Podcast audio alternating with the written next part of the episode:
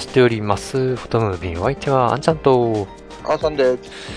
はい、かなりちょっと空いてしまいましたけどね。皆さんどうしてますかねはい。どうでした？あんさん。ちょうど3ヶ月ぐらいですかね。投げちゃいましたね。うーん。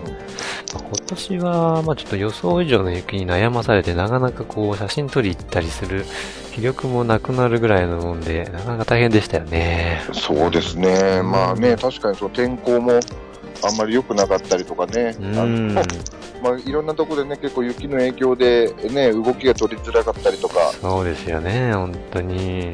うん。大変ですよ。まあね、一応ね、雪が降ったからもう、これぞ、ここぞとばかりね、取りに行こうともしたんですけど、なかなか思うようにいきませんでしたね。ううん、またね、変なところに行って、あの、はまって抜け出せなくなったりしたら大変ですしねそう。そうそう、それは、いや、一番ね、危ないですからね。うん。やっうん。ぱり安全第一ということで、うん。皆さんね、楽しくね、冬も取りに行かなくちゃいけませんからね。うん。はい。ということで、えー久しぶりのフォトムービーですね。えー第173回スタートです。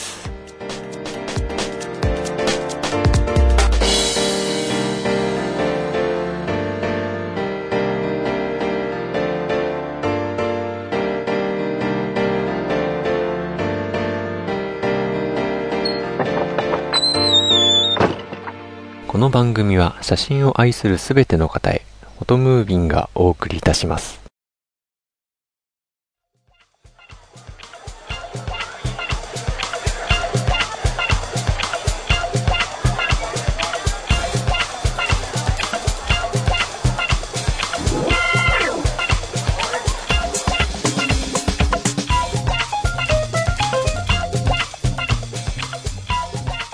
はい。とということで、大変ご無沙汰しておりますけども、うん、やっぱりね、この冬は雪が想像以上に多くて大変でしたね。うん、そうですね。まあ実際ね、ちょっと通勤するのも結構ね、あの、なんだろう。まあ皆さんね、あの、遠遠くこう、時間かけて通勤してる方も多いと思うんですけども、うん。うん。あの、私もあれでも車でだいたい朝だと1時間ぐらいかけていくんですけども、うん。やっぱね、雪が降ると、なんだろうな、どうしてもこう、橋を越えなきゃいけないとか、その、そこしか通らなきゃいけないってなるともう、ルートが決まってくるんで、うん。うん。ね、時間帯によってすんごいもう2時間ぐらいかかったりとか、うん。うん。うん。ね、2時間、3時間も当たり前みたいな世界になっちゃうんで、ねそうですね。今年はもう本当すごかったですよね。うん。それこそね、雪のその事故とか災害とかね、うん。そういう話もありましたし、もう今年はかなり多かったですね、やっぱね。ううん。それこそね、あの、なんだっけ、北陸の方で、ね、丸々1日以上でしたっけ、うん立ち往生になったりとかね。うん、本当そうですよ。新潟でもね、結構渋滞して、昨日の方でもやっぱ会社に来られない人とかね、結構いましたからね。うんのまあ、あれですよね、今年新潟の市内がすごかったんですよね。そうなんですよね。うん。バイパスももう完全に麻痺しちゃって、もう、えー普段だとやっぱ30分もかからないところがね、あの、行きだけでも3時間、4時間ぐらいかかって、やっと行ったところとかありますからね。うん。なかなか大変でしたよ。うん。ねほんとどこ行っても雪雪雪でね、もう嫌になっちゃうぐらいで。うん、ほんとね。ねうん。本当はあの、雪降ったからね、もうここぞとばかりに、あの、取り行きたかったんですけどね、あまりに多くてやっぱりね、ちょっと疲れちゃいましたね。うん。そうですよね。ううんん。それこそね、あの、あれですね、私ね、1月の終わりぐらいかな、あの、うんちょっとまあ、あの、親戚のとこの法事っていうかあって、東京に行ってたんですけど、うんその時、やっぱり、ね、向こうまでちょっと雪残ってたんですよ。あ、そうなんですか。おうん、今年はね、結構関東の方も雪が降るあ降ったって言って、そうですよね。あうんっちも大変でしたよね。言ってましたんでね、で私もそれで、まあ、めったに行かないもんで行って、あの朝、天気良かったんで、散歩がてらこうカメラ持ってうろうろしてたんですけども、うん。うん、ところどころもう雪がもう圧雪を通り越してもう氷の塊みたいになってるところが。ああ、一番辛いところですね。う。うんん、で、なんか、こう、ガシャガシャガシャガシャ音がするなと思ったら、チェーン巻いて走ってる車もたくさんいましたし、おーおーおーうん、ちょうどね、あの、わだちから外れたその車のお腹の部分のあたりが、ずーっとこう、氷だけ残ってるんですよ。ああ、そうなりますね。う。うんん、で、朝晩が冷えますしね、向こうは結構。そうなんですね。うん、山手の方行くとね、やっぱりちょっと冷えてるみたいで。ああ、雪より帰ってこった方が立ち悪いですからね。うん。そうですよね。うん、大変ですね、本当に。うんうん。逆にあれじゃないでしょうかね、その、うん普段あんまり降らないような地区でも降ってるから、うんうんうん、あの、なんだろう、それこそ関東の方とか、まあ、雪で大変だったでしょうけど、うん。逆にそういう、なんだろう、いつもと違う風景の写真が撮れて、うんうんうん。ね、ももしかしたらちょっと、あの、よ喜んでるとまではいかないけど、うんね、楽しんでた方もいらっしゃるんじゃないかなと思いますけどねそ。うなんじゃないですかね。うん。かえって、いつも降ってるこっちよりそう、都会で降った方がなんか景色がまたね、全然違いますからね。ううん、そうですよかったんじゃないね。うん、よかったんじゃないですかね。うん。まあね、私も鳥行きたかったんですけどね、あまりに良くて、まあ、何箇所かね、その、狙ってるっていうか、よく行くところへ行ったんですけど、あまりに良くてね、逆にもう、撮影する場所まで行けないような状態で、うん、それぐらい降ってましたね、今年はね。うん。なんですよね。まあね、とりあえずあんまり無理してね、行って、なんかあっちゃいけませんからね。まあそこが諦めて我慢して帰ってきましたけど。うん。で、あとあれですよね、今年、まあね、ちょっと新潟しかわからないからあれだけど、うん。結構やっぱりあの気温が例年よりやっぱ低かったみたいで、うん。うん、で、日によってはやっぱりその、あ朝、あの、なんだろう、結構その、雲がなくて放射冷却でぐっと下がっちゃって、うん。うん、で、ね、あの、なんだろう、お日様が上がってくるともう、こう、もやがブワーっとこう出てくるような感じで、はいはいはいはいはい。うん。結構なんかそういう日が何日か今年はあったかうな、ん。うん。撮りましたか？うん、あの、そうですね、その前の晩にこう星が出て、うんうん。出てて、で、あ、明日の朝行けるかなっていう時はもうちょっと早起きしといて、うん。で、雲がなければとりあえず出て、うんうん。うん、で、その、朝もやが出てるところを取りに行こうと思って、何回か、あの、今年は出てました。ああ、いいですね。うん。うんでね、いつだったかなそれこそあの、ね、新潟だと結構あの、写真撮られる方だと、ね、皆さんご存知だと思いますけど、あの、福島型、うんうんうん。うん、あそこにちょっと行ってみたら、ああ、はいはまあ、人がいっぱい、い。いましたか、やっぱり。うもういんっ。ぱい、やっぱりみんな考えてること一緒だなっていうところで、そうですね。やっぱね、みんな行きますよね、あそこね。うん。まあ正直言うとね、あの、ちょっと、多分俺浮いてたなっていう感じだったんですけど、そうですか。いや、すごい軽装で、あの、DP だけ持って、なるほど。うんうんうんうんやっぱ。り、ほら、ああいうところ行くと、あの、と鳥とかね、撮る方がうんたくさんいらっしゃるから、とてもとんでもないでっかいのがね、いっぱいいますからね。そうなんですよね。うんその中で私も、あの、DP2 クワトロだけ持って、トコトコトコって歩いてカシャッと撮るみたいな感じで。いや、まあでも見る人がいれば本当はすごいんだよってね、わかりますからね。なんかもう、すいません、すいませんって言いながらカシャッと撮って、はい、すいませんって言って避けるような感じで。うーん、まあそうですね。やっぱは、ちょっとハッタリも必要ですかね、ああいう時はね。いやいやいやいや。まあね。で、うんでもね、結構やっぱりその、なんだろう、やっぱり、うんなんだろう、も、もやも結構こう、うんわーっと出てたので、幻想的な感じにうんうんなったんでね、あれも久しぶりにちょっと満足感が、自分の中でもですね。うん、ああったかなと思い思いましたうね。ん。やっぱ凍ってました？下も。うーんとね、そんなには、まあ、ーバリバリには凍ってなかったんですけどあね。おーそっかそっか。うん。いや、このね、気温が寒かったから、やっぱり結構凍ってるとこも多かったみたいですしね、と思って。うんうんうん。そうですね。あ、うんそうそうそう、そういえばね、その別の日でしたけども、うんあの、用水路が凍ってたところがあったりしたんですよね、今あ、年結構。それは辛いですね。うん。うん。だから、ふ、普段あんなところなんか流れがあるから凍らないだろうと思って見てたら、うんなかなか凍らないですよ。うん。ね、用水路が凍って、その上にこう雪が積もってて、なんか、うん今までと景色が違ったりとかして、うん割とね、その視覚的には楽しいっていうのはすごく多かったんですけどね。うん、なるほど。そっか。例えば生活用水のところがこうちょっと不便になっちゃいますね、またね。大変なことうん、そうですね。うん確かにね、もう今年はなんかそういう、どう言ったらいいんでしょうね、うんその雪の被害的なものがす そうですよね。うん。ごく多かったり、あ、そうですね。うん。うん、あとあれですね、被害で思い出しましたけど、うん。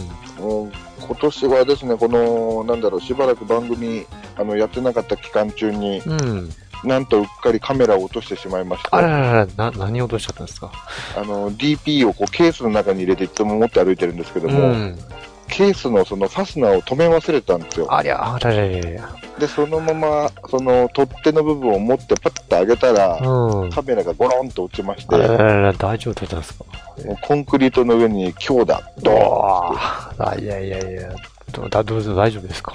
ええで、もう青くなったんですけど、うん。あの、いや、普通に電源入れたらちゃんと今現在も動いてるんで、うん。うん、いや、結構丈夫だなと思って。さすがシグマさんですね。いや、レンズのさ先の方からゴンって落ちたんで、うあん。もうダメだーって言ってしまったかって思ったんですけど、うん。うん、全然今のところ普通に映りがおかしいわけでも、ああ、よかったですね。動きがおかしいわけでもなく、バンバン動いてますよ。ああ、さすがですね。さすがそこは日本製ってことですね。うん。うん、いや、本当に、もう、まあ、そうなりましたけどね。本当ですよね。うちも何回かあるけど、やっぱ、ああ、固まりますよね。一瞬ね。ううんん。そうなんですよ。私もね、まあこ、これが初めてじゃなくて、うん。結構その、滝壺とかそういう渓谷みたいなとこを 歩いてて、足を滑らして、うん。あの、水、水が溜まってるとこにボチャッと落としたとかって結構あるんですけど、うん危ないですよね。そうなんですよ。もうちょっとね、あの、ボディの下の方だけビシャッと濡れたんですけども、あとレンズの先っぽとか、うんうん。うん、全然大丈夫です。今のとこあ、よかったですね。大事だね。いやー、ほんとね、やっぱり首から下げとく方がいいんですかね。まあ、一番安心は安心ですよね。ううんん。ストラップつけてちゃんと。私もね、ストラップつけない派だから、うん、危険は危険なんですけどね。うん。うん、私もね、あの、ストラップ首から下げるよりどっちかって言ったらもうハンドストラップの方が好きな方なんで。ああ、なるほど。うんうんうんうん。でもやっぱりあれ、足場の悪いところは危ないですね。そうですね。さすがにうん片手で持ったりしてると、うん、自分も危ないですからね。うん。そうですね。確かに手つけないんでね。そうなんですよね。うん。まあだから、カメラ、まあ移動するときだけでもね、ストラップつけるようにしてるんですけど、うん、まあそこら辺気をつけなくちゃいけませんね。うん、そうですよね。ん本当はちゃんとね、なんかバッグの中入れて、うんなんかリュックかなんか担げば一番いいんでしょうけど。そうですね。うん。まあ、なかなか、あの、逆にコンデンスとかね、コンパクトだから安心しちゃってね、うん、持ってたりするんですよね、意外と。うん。うん、そうなんですよ。コンデジも、でも、そうですよね。今、コンデジでまた話それますけど、うん。あのー最近コンパクトデジカメってなんか急に各社機種が減ってきましたよね。なんか少なくなりましたかね、やっぱり。うん。なんか、なんか極端に、こう、まあ、本当に、うん、なんだろうな、コンパクトで本当にあれ当たり障りのなく、シンプルなのしか残ってないというかね、あんまり、そうですようね。ん、気合が入ってないっていうか、うん、そういうの少なくなったかもしれないですね。うん。いや、もうあれですもんね。確か富士フィルムなんかも、あの、防水のモデル以外全部やめちゃってるはずですし、うん、うん、ちょ、ちょっと情報が、あの、正確じゃないかもしれないんですけど、確かなかったような気がします。あの、この前見てたら。うんああ、そうなんですね。あら。うん。個人的には、コンデジやっぱり、えー、1個はね、欲しいんですけどね、本当にポケットにスッと入るちょっと高級なやつが欲しいんですけどね。うん。うん、いや、本当そうなんですよ。ちょっとね、うん私も、やっぱり仕事柄、こう、スマートフォンとか携帯で撮るっていうのは、ちょっとっていうシーンが絶対やっぱりあるので、うん、うん、うん。うん、そうすると、こう、デジカメを出して撮るとか、コンパクトデジカメだ出して撮るっていうう、ん。うん、そういう、まあ、シーンがちょっとあるんですけども、うん。で、まあ、今までミラーレス持って歩いてたんですけども、でかすぎちゃって、うん、そうですね。でかすぎて、それで撮ると、話題がそっちに全部持ってかれるんですよ。なるほど。うん。うん、なので、これはいかんと思って、うん。で、DP2X を持って歩いてたんですけども、うん。あれだったらまあ、こう、武骨な感じだし、そんなにあの、まあ、話題にはならないだろうと。うん。ただ、逆にあれを使ってたら逆な意味で話題になりまして、話題というか、うん。話のネタになってしまいまして、うん。うんこれもいかんなということで、ちょっとコンデジ欲しいなと思って見てたんですけどね、うんなかなかやっぱいいのないんですよ。そうですね。そういえば、うん、ラインナップ、そう、これっていうのは確かに思い浮かばないかもしれないですね。新しいのだとね。うんで、逆を言うと、その、まだ作ってるメーカーのやつは、割と価格帯がどんどん上がってきてるんですよね。うん大きいのとか、購買率で。ああ、なるほど。うんうん。なんかちょっと前まで、こう、実勢価格1万円ぐらいでこう買えそうな。やつって結構多かったんですけどもね。うん。確かに。そうなんですよね。で、そうやってずっと見てるとなかなかこう、これだっていうのがなくて、うん。うん、たまたまこの前あれでしたね、あの、なんだろう、ネットショッピングで見てたら中古品ですごく、あの、うんや安いやつがあったので、ううん、ん。あ、これいいかもと思ってちょっと頼んでみたんですけども。うん。で、ちょうどこの収録する直前に届きまして、さっきまで充電してたんですけども、ああ、そうなんですね。ううんん。いや結構ね、もう6年ぐらい前のモデルですけど、うん全然悪くない感じですね。いいですね。う。うんん、いやまだあの撮影したやつをこう Mac で見たりとかしてないんでね、なんとも言えないんですけど、うんうんうん画質についてはね、まあ、どのぐらいのあれがあ必要かにもよりますけど、いや、十分だと思いますよ。うん。うんいやもう実際、その記録写真でしかないんで、うん。640、え？640×800? うん、違うな、え？いくつでしたっけ、うん。うん。そのぐらいで、うんあですかね480かな？うん。うん、そうですかね、うんうんそ、そんなレベルで全然平気ですけどね。うんね大丈夫ですよ。うちも、あの、コンデジ1個持ってて、まあ、いらん、ほとんど使わないから、あの、処分しようかなと思って、それ忘れて、引き出しとかに置いといたんですけどね、この前ちょっと出かけるときに本当に役に立ちましたからね、あの、ポケットとかにスッと入れとけるので、うん。うん何かとやっぱり便利ですよ、1個あると。うん。やっぱりあの小さいのは正義ですよ。そうですね。やっぱそうですね。うんそれは正義やっですよ。ぱり、そう、小さいとか、あの、ポッケに入ってるっていうのは、やっぱりいざっていう時の、そうそうそうそう。本当に、やっぱりあれは素晴らしいです。最高の性能ですよね、ね小ささっていうのは。ん。ミラーレスも小さいんですけどね、やっぱレンズがある分どうしてもフラットにならないんですよね。うん。だからね、その辺でやっぱりコンデジはもう本当にレンズ収納しちゃうとぺったんこに真四角になりますからね。うん、そういうモデルはすごい便利ですよ。うん。うん。うん。ねまあ、ミラーレスもね、結構いろんな、各社いろんなの出てきてますしうね。ん。やっぱり、今年、まあ、去年あたりですかね、やっぱミラーレスの方、重要というか、やっぱ強化してますよね、ラインナップね、みんな。うん。うん。うん、一眼の方がやっぱり、ちょっと、うん、まだね、売り上げとかそういうものが多いかもしれないけど、でもやっぱり人気とかは見られるのはか確実に上がってますよね。うん。うん、やっぱりあれですかね、そのスマートフォンからコンパクトデジカメ、コンパクトデジカメからミラーレスっていう、そういう、なんか、なんだろう、うんスキルアップじゃないけど、うん。そういう、うん。ね、ユーザーさんのその、スキルアップがどんどんどんどうんん、あれしてるのかな、そうなんですよね。スマートフォン、まあ、いろいろ使った感じだと、やっぱそこで物足りなくなって、こう、どんどん、まあ、高画質とか、うん、いい機能とか、そういうのを求めてくるようになると思うのでね、うん。そういう流れで来て、で、一回一眼に行くけど、やっぱりでかくて、うん、持ち運びを面倒とか、あと使いこなせず、ちょっとダウンしてミラーレスみたいな感じで、やっぱ落ち着くような気がするんですよね。うん。うんまあでも実際自分で考えてもやっぱり一眼はあるけど、やっぱり、こう、なんだろう、使う頻度っていうと結構限られますからうね。ん。やっぱりコンデジの方が多いですかね。うん。うん、そうですね。まあ私の場合、その、なんだろう、ミラーレスないしは、まあまあ今ほとんどね、DPD ばっかりなんで、うん。うん、まあまああれもいわゆるコンコンパクトデジカメになるのかな。ちょっと微妙なラインですけどね。コンパクトじゃないデジカメですけどね。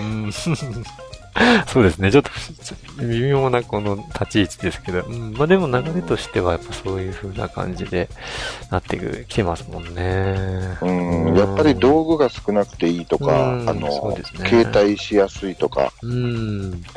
で、デジタルなので、もう、ね、あの、大きさ関係ないですね、正直ね。うん、ミラーレス、うんミラーがあるかないとかとか、そういうことはもうほとんど問題じゃなくなってきてるので、うん、どんどんどんどん、本体に限っては小さくできますからね。うん。でもう、実際あの、いろんなメーカーさんのいろんなモデル出てますけども、うん。あの、ほぼ同じ、まあ、同一ジャンルであれば、大体なんかみんな同じように取ろうと思えば取れちゃうじゃないですか、よっぽどじゃないと。そうですね。うん。中身がまあ正直なところ一緒ですからね。う。うんんそうなんですよ。取れますからね。なんだろう、例えばファインダーが見やすいとか、なんかうんうん液晶が動くとか、うん。あと、はなんか独特のそのエフェクトが使えるとか、うん。まあそういうのがなければ普通に撮る分だったら別にこれっていうのもあれだし、うん。ねそうです特にね。選ばないし、あとそのね、例えばセンサーがもう格段に違うとか、うん独特の絵作りができるっていうのは、これはまた別の話になってきますけどね。そうですね。うん。そうなんです。そこなんですよね。なので、まあ、機種を選ぶ、まあ、すうん、基準っていうのはもうなんかもう使い勝手とかそういうところになっちゃいますからね。うん。うん、そうですよね。まあよっぽどね、ここのメーカーさんが好きとか、そういうのがなければ、そう。まあ、あとデザインとかね、好みがありますから、あれですけど。そうですよね。うん。まあね、そういう感じ。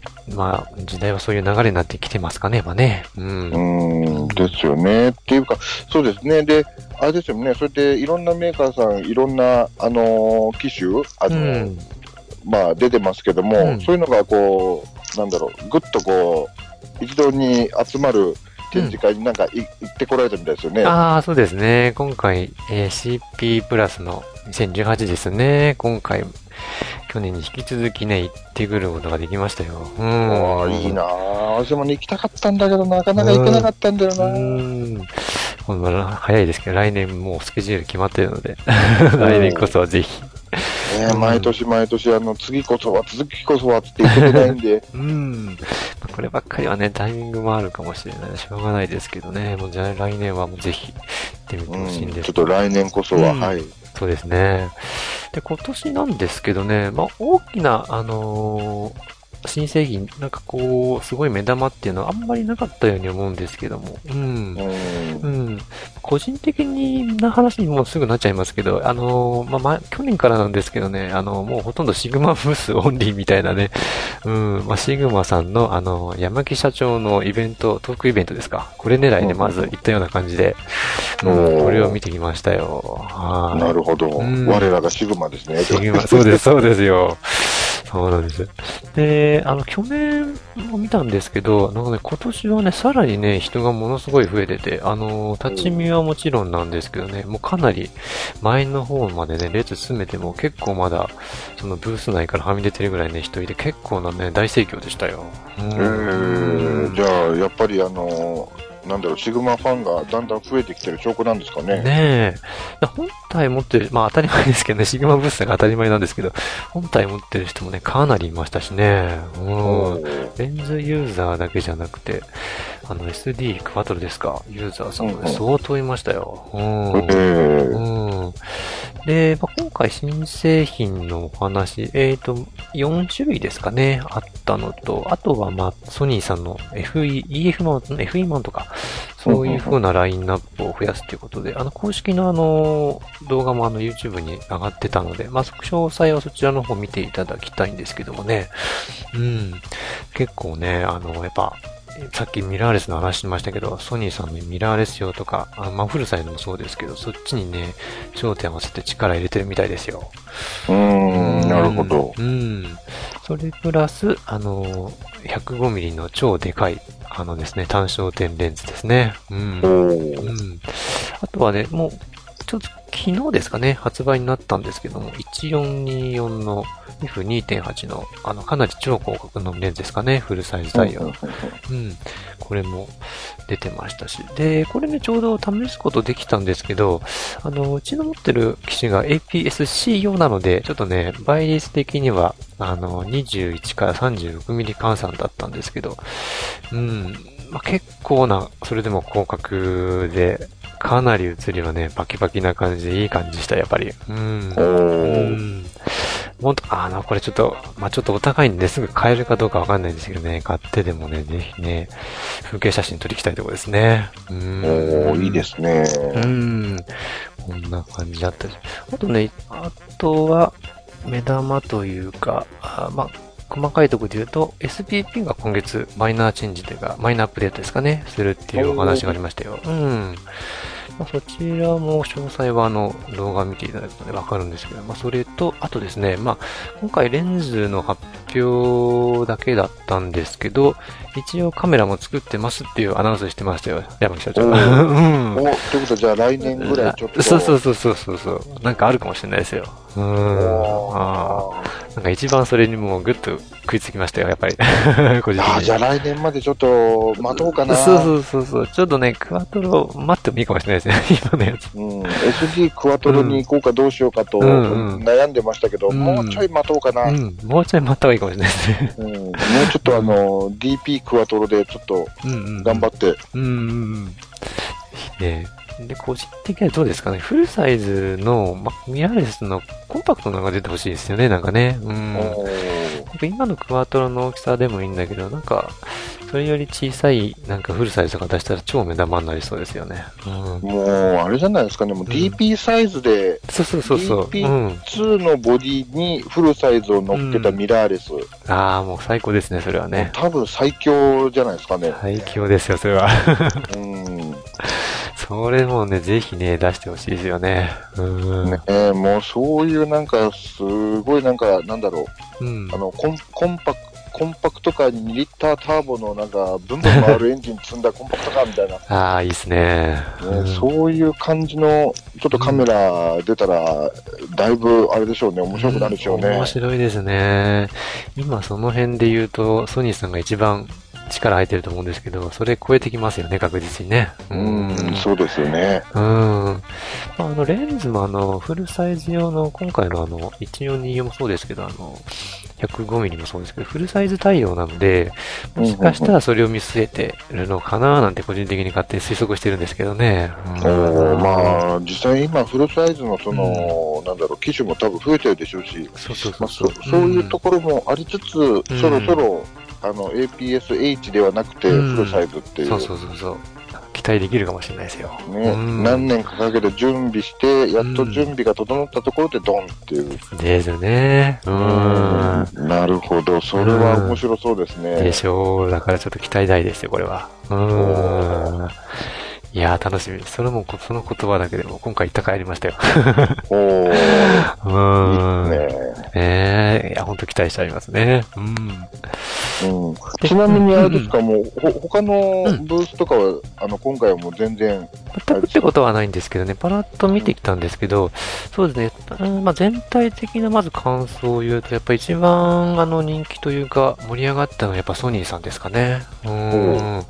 まあ、ブースはキャノンさん、ニコンさんと、まあ、サイズ的には多分同じぐらいだったと思うんですけど、やっぱね、集客の人のね、たかり具合がね、やっぱソニーさんすごかったです。うんえ。ー、で、デモ機もね、結構あって、ほとんどさ、私もちょっと見ようかなと思ったんで、触れないぐらいで、で、うんあの、モデルさんとかもね、あの、あの2パターンぐらいだったかな、何パターンかこの、撮る場所も用意されてたりして、うんうん結構ね、気合入ってましたよ、やっぱり。うん。えー、まあ、うんこ個人的な、うんあの、趣味思考だからあれだけど、うん。私個人的にあんまり得意じゃないんだよなうん。嫌いでもないけど、やっぱちょっとね、もうシグマさんハマっちゃったんで、もう、うん、うんそんなにってとこあるんですけど、うん。なんかね、もう昔のあの EVF のイメージが強すぎて、あのあ、なるほど。うんうんうん。なんだろう、ちょっとタイムラグのある、うんまあ今はいいんでしょうけどね、うん。今はかなりいいでと思いますよ。うん。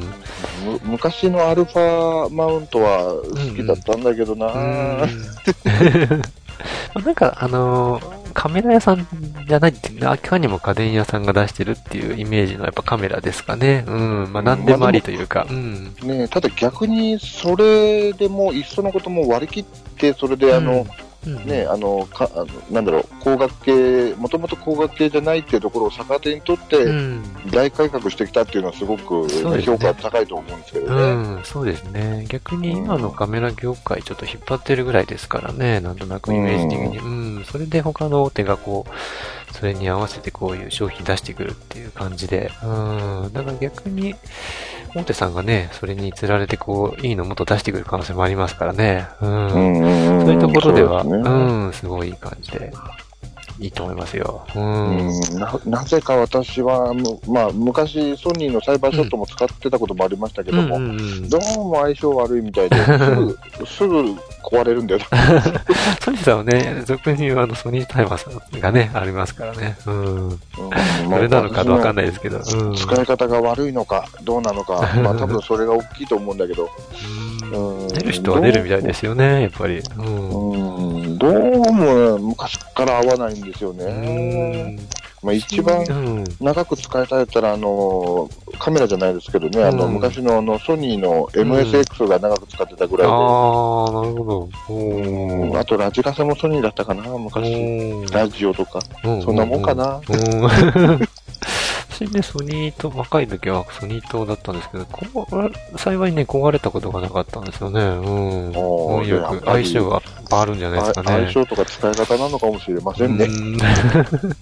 決してソニーさんが悪いわけではないというん、そうですね。うん、まあそういうのある相性は、相性はあるかもしれないですね。うん。うんまあ、その次にやっぱり、あの、人気というか、やっぱり盛り上がってたなって感じたのは、やっぱこの DJI さんですかね。うん。おあうん、かまあ、カメラじゃなくて、まあ、動画、ドローンですかね。うあ。ん。がメインですけど、まあ個人的にあの、ちょっと欲しいなっていうのは、あの、オズモですかね。あの、うんうんスマートフォン乗っけてこう、ぬるぬるした、ブレない画像が撮れる、あの、スティックみたいなやつですね。うん。あれちょっとね、面白いなと思って。あれで、まあ動画基本撮るのはメインなんですけど、あれで写真撮ってもね、あの、ブレないですし、気軽にバシャバシャ撮ったり、あと、なんかね、360度ではないんですけどね、あの、アプリを、専用アプリを入れると、その、超パノラマ画像が撮れたりとか、なんかね、うん写真機能もね、結構充実して、実質してるんですよ。うん。ほうん、で、一番安いモデルだとあの2万円切ってるので、結構ね、ううんん、お手頃に、昔でもう3万4万してたんですけど、それがね、同じような機能なのが、それぐらいぐっと下がってるので、うん、ちょっとね、手が出しやすくなったかなと思いますね。うんおやっぱりなんかそのカメラも機材とかレンズだけじゃなくて、そういう周辺のアプリケーションもうんだいぶあれですね、いろんな、なんだろう、いろんなスタイルで撮る人がこう増えてきたから、そうそうそうそう、そうなんですねよ。そそういうところも充実してきてるんですね。してますね。で、あの、そういう、実際にね、会場で撮ってるお客さんもいましたし、あと一眼乗せて、あの、多分動画だと思うんですけど、なんかものすごいでっかい、なんか四角いフレームの中に、真ん中に一眼レフを乗せたような感じで、こう撮ってるね、お客さんもいましたからね、そういうブレない機材で。うん、もしかしたら、プレスさん、プロの方なんですかね。うん。いや、そういう多分不特定多数の人がたくさんいるところだったら、やっぱりある程度中のスタッフでないときついんじゃないかなって、無許可で撮ってたらちょっとちょっとって。言われそうな感じですもんねうんうんなんで、そういうのもあったりで、やっぱりね、今ちょっと結構盛り上がってますね。うん。空撮とかも流行ってますからね、写真。まあ、そうでですよね。確かにね、うんその今までこう、なんだろう、すごいこう、莫大な設備を投じないと撮れなかったのが、うん割と手軽に撮れたりできますしね。そうそう、そうなんですよ。なかなかね、すごいですよ、やっぱり。ちょっとね、まあカメラだけじゃなくて、そういう分野もやっぱ多くなってきましたね。うん。うん。そのつながりで、あと、マウスコンピューターさんとか、あと、マイクロソフトさんのブースもありましたかね。うん。うん、やっぱり、写真用のパソコンとかですね。うん。ああと、モバイルで、どこでもすぐできるみたいな、クラウドと連携とか、そういうのも結構ありましたね。うん。あ。うんうんうんうんまあそうですよね。確かに昔と違って今コンピューターとセットですもんね。うん、そうなんですよ。ねだから、そういう時時代というか変ですけどね。うん、そういうブースも多くなってきましたね。うん。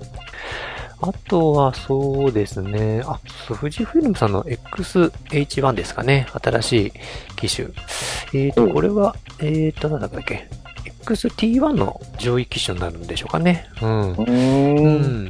これ、も軽くですけどね、触ってきたんですけども、まあ、これはもう間違いないって感じですね。なるほど、なるほど。もう本当に誰でも撮れて、誰でもいいのが簡単に撮れるコンパクトな APS-C ミラーレスって感じですかね。ううんいや、普段使いにはね、ほんと欲しいぐらいですね、これ。うん。やっぱり、うん。やっぱり DP とかだと、ここぞっていう時に取れないっていう時がたまにあるので、うんうん。あ、遅いみたいなね、そのタイムラグとかが全くないので、もう普通の一眼レフのように軽くサクサク撮れちゃいますので、うん。こういうのが一台あると、やっぱり撮影には非常に楽ですね。うん。そうなんですよね。なんかフットワークが軽くてうん使い勝手がいいっていうか、万能選手がやっぱり一台欲しいですよね。そうですね。軽いやっぱりね、やつが欲しいですね、万能のやつ。ううんん。。あのーなんだろうな、あのーなんだろう、大きなミニバンが1台あって、それとうんオープンカー、オープンスポーツが1台みたいな、うんうんうんうん。そんなのが理想ですよね。そうですね。一番理想ですね。うん。どっちかというと DP はオープンスポーツに近いような感じなので、あ、かなり近いですね。うん。なので、やっぱこういう二大体制が一番ベストかなと思うんですけどね。ううん、これ一番こう理想なとこですね。ですね。うん。まあ、その辺のつながりというか、まあ一番軽量な感じでいくと、キャノンの新しく出たキスのミラーレスってですかね。うんおーあれはなんかもう完全時代の流れですよね。そうですね。その流れで出してきたみたいな感じで。まあ、今、今、このミラーレスを出す必要があるのかなって、個人的にはちょっとね、EOSM があるので、あるのかなと思ったんですけど、まあ、普通にね、本当に、あの、EOSM だと、あの、ちょっと小さすぎるんですよね、本体がやっぱり。あの、ー違う。うん、それに比べれば、一回りぐらいちょっと大きいので、で、軽いので、あと扱いが安いのかな、M より。うん。うん。あの、なんか見た目、うんパッと見あの、レフ付きに見えるようそうなそうそうそうでデザインですねね。。うん、そうですね。で、まあ、ポンった感じがちょっとそれに近くて、軽くて、うん、本体もすごい軽いですし、うん。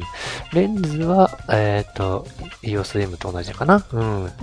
EFM 用なので、まあ、これも軽さに貢献しているので、本当に、やっぱり、まあ、本当に、普段撮るにはこれで十分っていうカメラですね。うん。あ、まあ、実際ターゲットがですもんね、イオスキスだと、あの、どっちどっちかというとお母さんやっぱイメー向けって。いうコンセプトで多分出してるんじゃないかと思うんですけど、そう考えたらやっぱり小さい軽いは、うん。あれですよね、やっぱり必須でしょうね。ですね。うん。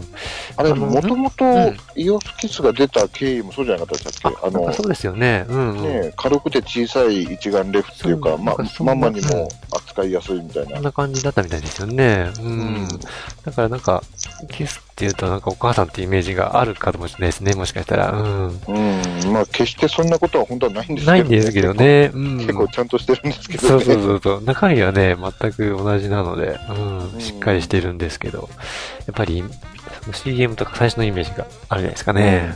うんそうですね。まあまあ、そういう売り方してましたしね。そうですねん。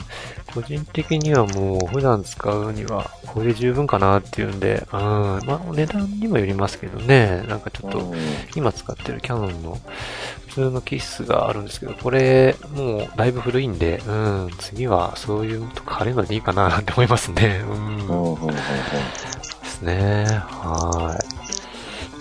なるほどうんうんうんうん。うんちなみにあれですか、ニコンさんとかはどうでした？あニコンさんはね、まあ、さっと見てきたんですけどね、なんかあんまりこう、ちょっと元気なかったかなってイメージですね。うん。あーまあ確かになんかその新しいボディのアナウンスもなかったみたいですね。そうなんですよね。うん。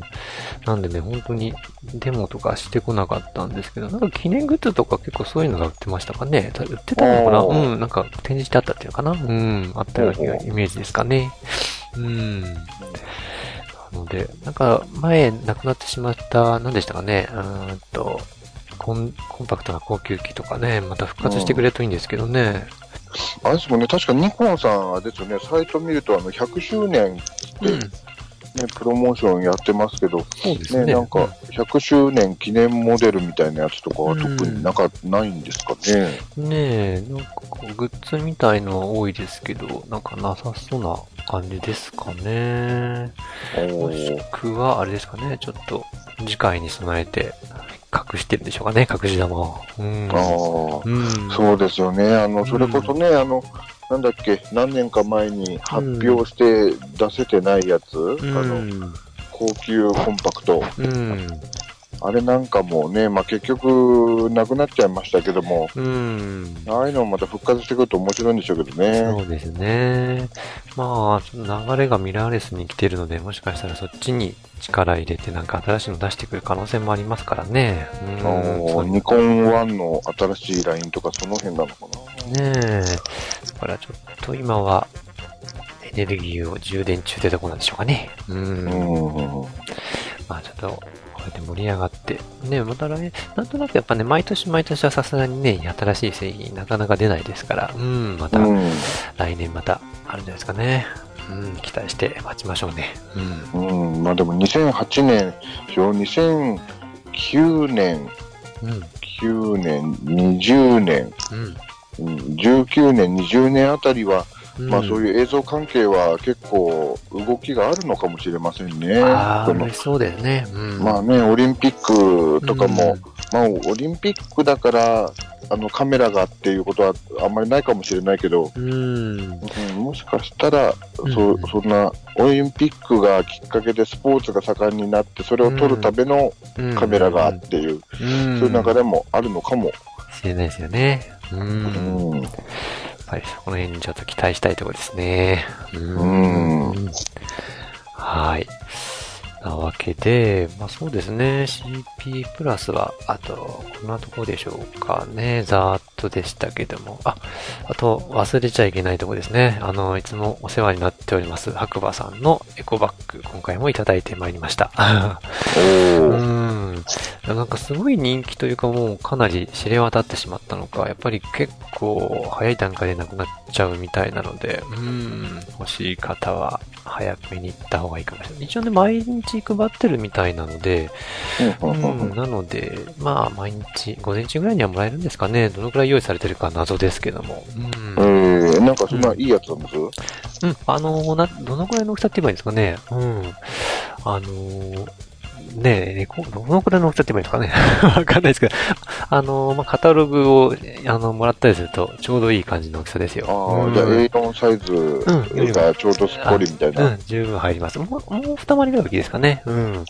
うん、もらって。で、今回ね、ソニーさんもね、そういう、もう、そ白馬さんよりは、あの、小さかったんですけどね、エコ、アルファとソニーって書いた小さいエコバッグも配布してて、これもゲットしてみましたし、うんうん、そういう流れなんでしょうかね。うん。あのああいう展示会とか見本市ってそうなんですよ。結構丈夫とか、丈夫だったり大きかったりしてる袋を配ってるとこって結構ポイント高いんですよね。ですよね。うん。うん、やっぱりあれ、これ全部入るから、これ持って歩こうって持って歩くと宣伝にしてもらえるから、うんなりますよね。うん。各メーカーさんもその辺も狙ってるんじゃないかと思いまですすよけどね。ね。うん。皆さんなんだな。早く来た人はみんな持ってたみたいですしね。おうんーで、そうなれば、お、あれいいな、俺もあれもらいに行こうとか言ってね、言ったりする人もいるかもしれないしなりますからね。ですよ。なんか柄も毎日違うのかなわかんないですけど、色とか色違いもあるみたいですね。うんうん近くの人は全部ゲットできるかもしれないですね。もしかしたらね、早く行って。うんうんなかなかそうですよね。新潟から行こうと思ったら結構大変ですよね。結構大変ですね。うん。新幹線に朝一乗るか、うんうん、車で、私も、まあまあ今回も車で行ったんですけども、早い段階でね、うんうん夜が明ける前に行かないと、開園に間に合いませんからね。うん、ですよねう。ん。なので、もうまあそういう、まあ、グッズ、まあおおまけですけどね、うん、まあ欲しい方は、ぜひという感じで、まあ今回もね、本当に見たいところはシグマさんオンリーな感じで、あとはもう流すような感じだったんですけど、まあ毎回情報量の多さにもう、かなりもうぐだぐだに なんか疲れちゃいましたね。うん。やっぱり行く、うん、楽しいですけど、気合も必要ですかね、毎度ね。うん。やっぱりその熱気と、うん。あれね、今回なんかまた入場者数が少し去年よりもまって過去最高だなんて書いてありましたんで、うん。来年も。でもうん。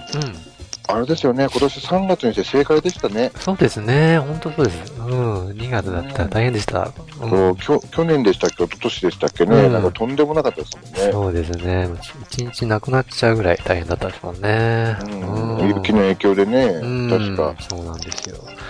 まあ、来年、来年はね、2月の、2が28から3月3日ってことを予定になってるので、うん。うんいい感じなんじゃないですかね。うんあじゃあ大体同じぐらいのね感じですね。うん。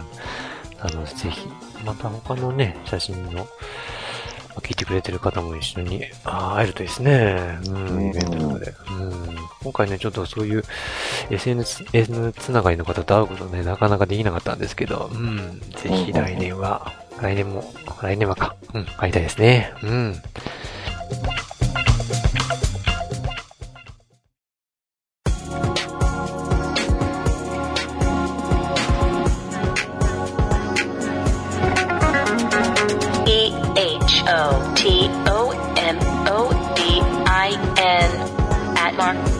gmail.com.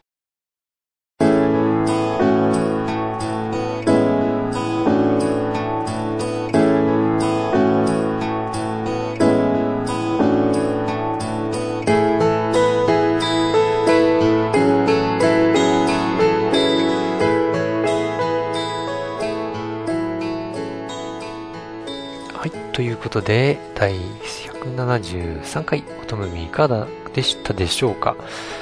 えー、っとね、久しぶりでしたけども、どうですかね？うん。だいぶ暖かくなってきたので、これから取り行けそうな感じですよね。やっとこう。そうですね。ねまあね、あの、これから多分、陽気も良くなってくるから、いろいろ出歩けるとは思うんですけど、うん、それより何より、あれですね、あの、久々の収録だったんで、あの、なんか調子狂っちゃうっていうか。そうですね。なかなか。ね、手探り状態だ。そうですね。たまにこんなのもいいですかね。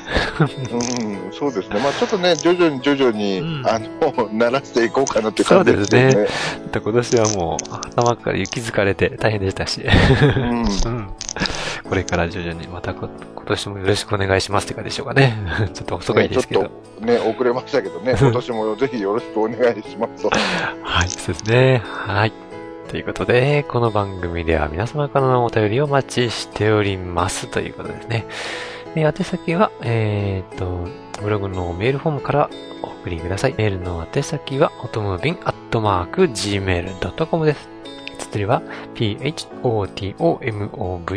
アットマーク gmail.com です。えっ、と、ツイッターなどでもね、あの、フォローしていただいたりですね、あの、ツイートいただいても結構ですので、えー、どしどし何かご質問ありましたら、えー、お便りありましたらご連絡ください。ということで、えー、それではまた次回お会いいたしましょう。お相手は、あちゃんと、はさん